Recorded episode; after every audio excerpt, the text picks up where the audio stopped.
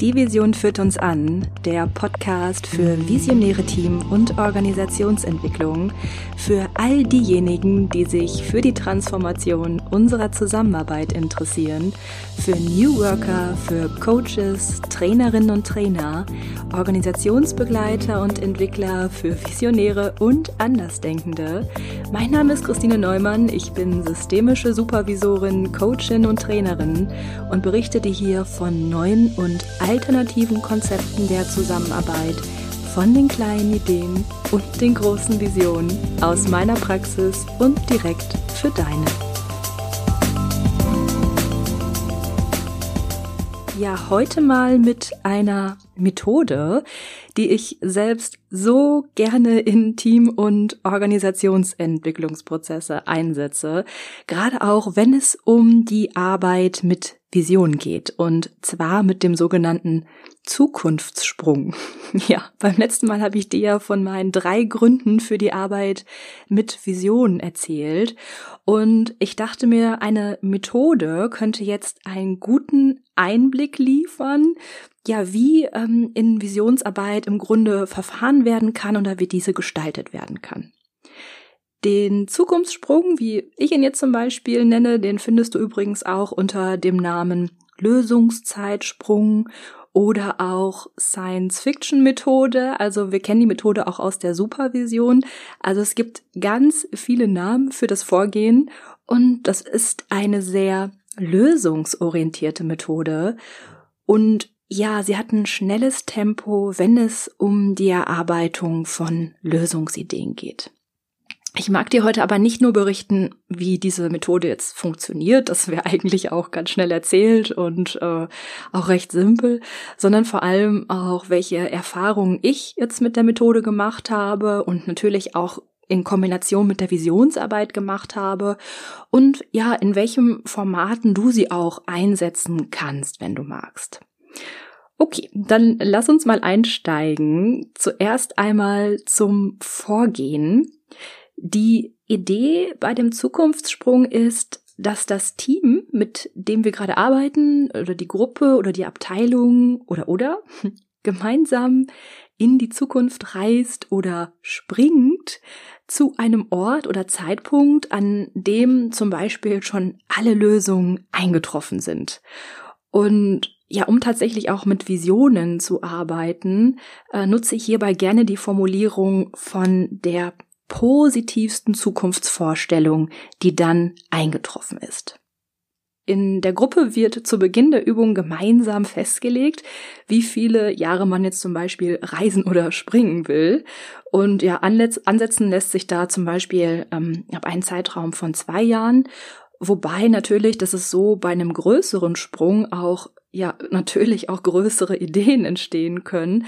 Also eine gute Reisezeit um mit Visionen zu arbeiten, sind meiner Erfahrung nach eher fünf Jahre.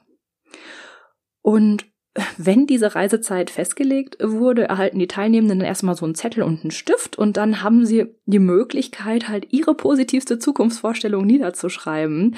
Also alles, was zum Beispiel nach diesen fünf Jahren dann anders ist.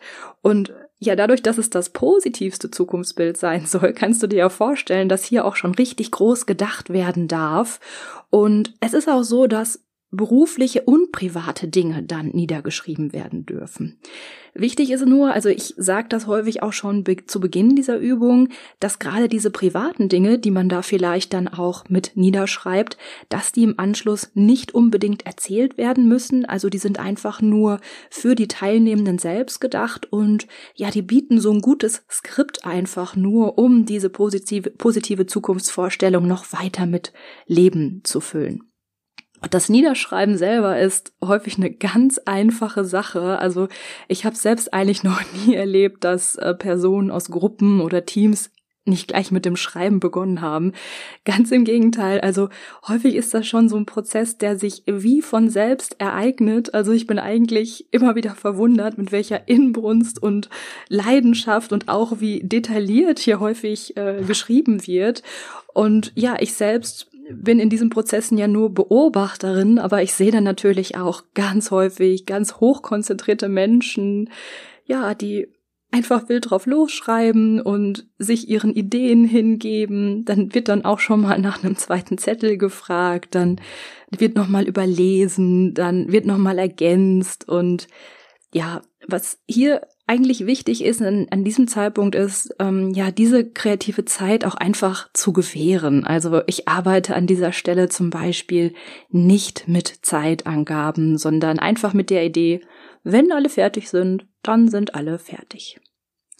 Ja, und wenn dann alle soweit sind, dann wechsle ich mit der Gruppe optimalerweise den Raum. Also, okay, manchmal funktioniert dieser Raumwechsel vielleicht nicht, weil ich die Übung spontan mache und sie einfach nicht eingeplant war und ich das vorher nicht abgesprochen habe. Ähm, dann gibt es vielleicht auch die Möglichkeit rauszugehen, wenn es nicht gerade in Strömen regnet. Und als letzte Option wäre es, ja, Sitzmöglichkeiten in Stehmöglichkeiten zu verändern. Ich muss aber sagen, wenn du diese Übung anwenden magst, den größten Effekt hat sie, wenn du den Raum bewusst wechselst. Also klär das lieber vorher ab, ob es noch einen zweiten Raum gibt, wo alle dann auch Platz haben. Ja, und mit dem Wechsel des Raums beginnt ein kleines Rollenspiel, denn der Wechsel des Raums markiert den Sprung. Also in dem neuen Raum befinden wir uns dann in der Zukunft. Und wenn alle im neuen Raum Platz genommen haben, dann moderiere ich das, moderiere ich das Treffen nochmal neu an. Und zwar jetzt direkt aus der Zukunft heraus. Und ja, ich sage jetzt mal einfach so salopp, wie sich das anhören kann. Also ich begrüße dann häufig mit, ähm, ja, ich begrüße Sie ganz herzlich zu der heutigen Sitzung und es ist eine lange Zeit vergangen, ungefähr fünf Jahre. Also das letzte Mal, als wir uns ja in dieser Konstellation gesehen haben, da haben wir im Rahmen eines Teamentwicklungsprozesses ja beieinander gesessen und sie haben mir davon berichtet, dass sich Dinge in ihrem Team oder ihrer Organisation ändern sollen. Und ja, jetzt nach fünf Jahren ist ja einiges passiert und ja, mich würde nur mal interessieren, wie geht's Ihnen? Also, was ist im Team passiert? Was ist in Ihrem Unternehmen passiert? Wie sehen Ihre Arbeitsprozesse und Strukturen aus? So als Beispiel. Und dann gebe ich ab an die Runde.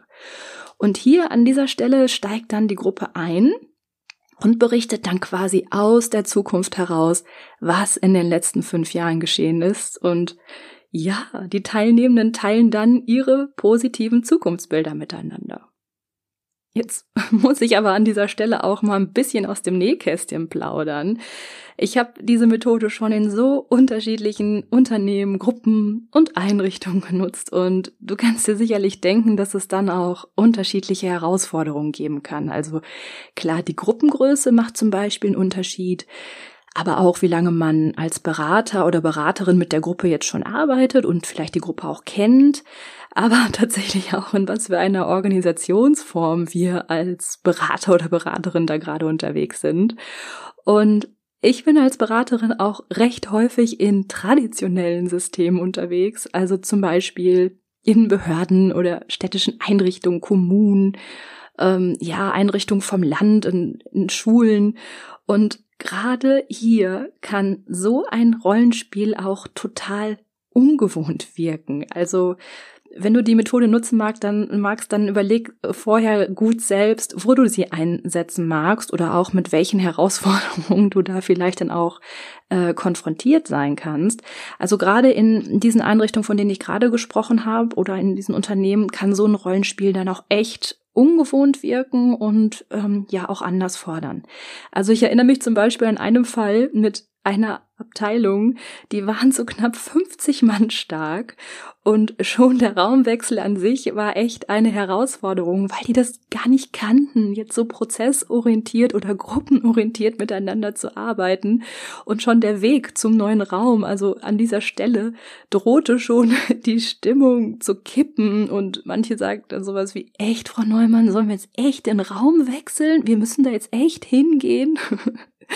Ja, und als alle in diesem Raum dann Platz genommen hatten und ich dann quasi aus der Zukunft anmoderierte und dann sowas sagte, ja, ich begrüße Sie ganz herzlich. Das letzte Mal, dass wir uns gesehen haben, das ist ja fünf Jahre her und es hat sich einiges getan und so weiter.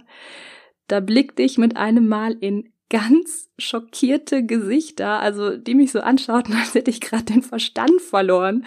Und ich erinnere mich noch ganz genau, dass der Abteilungsleiter dann vor lauter Schreck sein Handy aus der Tasche zückte und gespannt auf das Display starrte, so als würde er versuchen, die Sitzung irgendwie zu ignorieren oder zumindest geistig zu verlassen. Ja.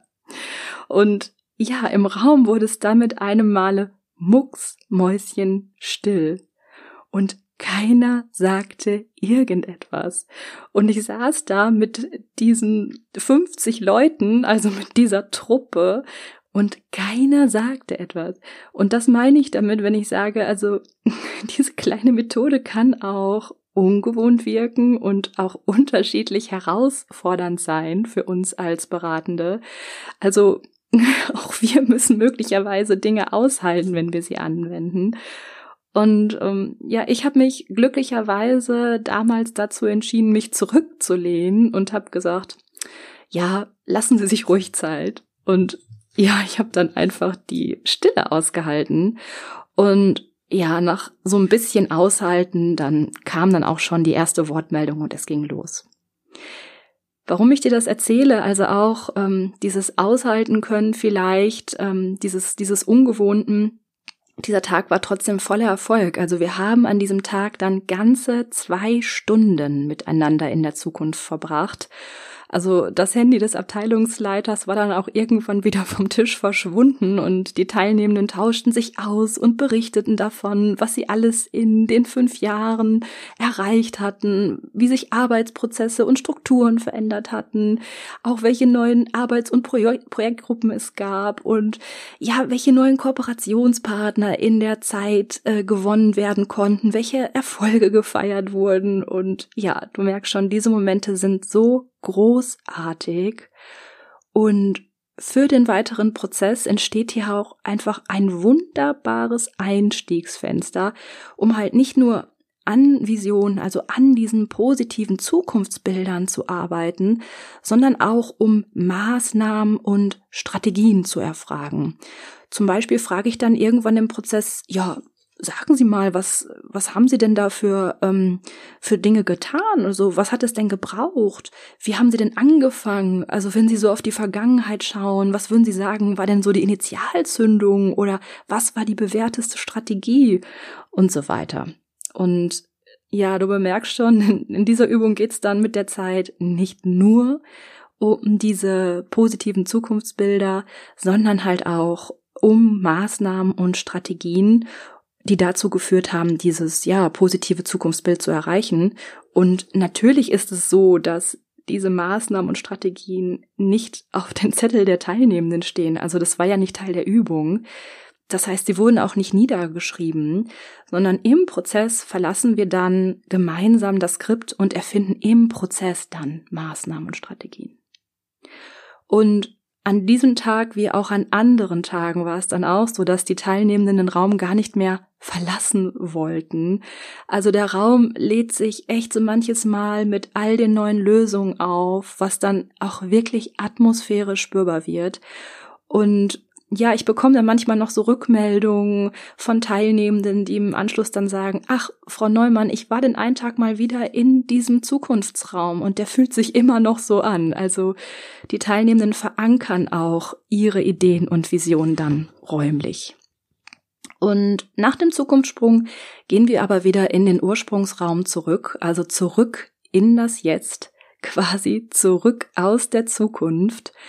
Und dieser erneute Raumwechsel, dieses Zurückkehren ermöglicht dann aber die Sammlung von Ergebnissen, zum Beispiel auf Ergebniswänden und die Herausarbeitung von Strategien bis hin zur Gründung von, weiß ich nicht, Arbeitsgruppen, Projektgruppen, neuen Strukturen, natürlich auch zur Festlegung von Vereinbarungen. Ja, wenn du diese Übung anwenden magst, dann ist es übrigens auch irrelevant, wie groß die Gruppe ist. Also sie lässt sich auch mit kleinen Gruppen machen. Ich habe sie zum Beispiel auch schon mal mit vier Teilnehmenden gemacht. Und sie lässt sich natürlich auch im Einzelcoaching anwenden. Ich nutze die Methode auch sehr, sehr gerne für den Start von Organisationsentwicklungsprozessen, also auch tatsächlich für einen Kickoff und auch mit richtig großen Gruppen. Und da kannst du natürlich auch kreativ sein und unterschiedliche Formate wählen. Also was ich sagen will, es kommt nicht so sehr auf die Gruppengröße tatsächlich an, sondern wenn es dir um die Intensität der Übung geht und damit auch um die Wirkung dieser positiven Zukunftsvorstellung, dann geht es eher um die Zeit. Und diese Wirkung nimmt halt zu, je länger Zeit du auch zur Verfügung hast, in dieser ähm, Zukunft zu verweilen. Also du kannst die Übung natürlich auch in 20 Minuten machen, auch das habe ich schon ausprobiert. Sie ist dann möglicherweise nicht so intensiv, als wenn du dann halt zum Beispiel zwei Stunden dafür zur Verfügung hast. Also du kannst dir sicherlich vorstellen, dass diese Narrative dann eine enorme Sogkraft und Wirkung entwickeln, wenn man halt so viel Zeit dann zur Verfügung hat. Ja, und ich denke, wenn du in die letzte Episode hineingehört hast, in der ich dir ja davon berichtet habe, was die Arbeit an und mit Visionen so alles kann, also dass Visionsarbeit zum Beispiel dabei hilft, positive Emotionen freizusetzen, dann bemerkst du sicherlich auch, dass ja diese Methode zum Beispiel, also der Zukunftssprung, ganz wunderbar daran ansetzt. Also diese Methode ist auch so stark mit Lösungsideen und positiven Emotionen verknüpft und ja, genau das ist es ja, was wir brauchen, wenn wir in Veränderungsprozessen oder in Transformationsprozesse gut einsteigen wollen. Ja, und wenn du dich jetzt fragst, also wie kann ich diese Methode denn einmal so ganz geschützt ausprobieren, dann mag ich dir ans Herz legen, den Zukunftssprung einmal mit dir selbst zu erproben. Wenn ich dich jetzt fragen würde, was ist denn dein positivstes Zukunftsbild von dir und deinem Business oder auch, ja, ganz privat gedacht, ja, hättest du dann eine Antwort parat? Ich bin der festen Überzeugung, dass ähm, wenn du Veränderungs- und Transformationsprozesse in Gruppen, Teams und Unternehmen begleitest, dass du ja nicht nur ein Experte oder eine Expertin für Methoden sein solltest, sondern dass du auch ja wissen solltest, wie diese Methoden wirken und ja, was es quasi heißt, einen Zukunftssprung zu vollziehen. Also ich glaube, dass die Herausarbeitung deiner eigenen Visionen einen ganz positiven Effekt auf deine Arbeit als Coach, Trainerin, Trainer, Organisationsentwickler hat. Wenn du mit Vision arbeiten magst, dann brauchst du auch eigene.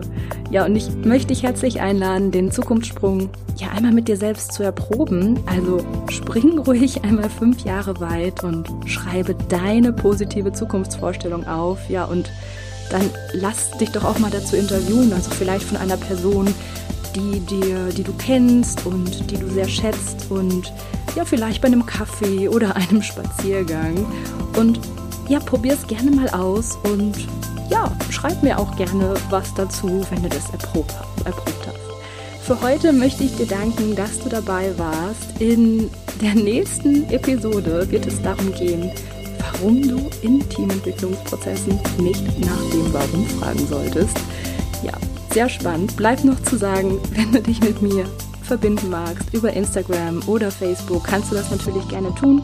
Du findest mich hier unter @visionscoachin und einen Überblick zu meinen Angeboten erhältst du auch auf meiner Homepage unter www.visionsession.de. Ja, bis wir uns wieder hören, hab eine gute Zeit.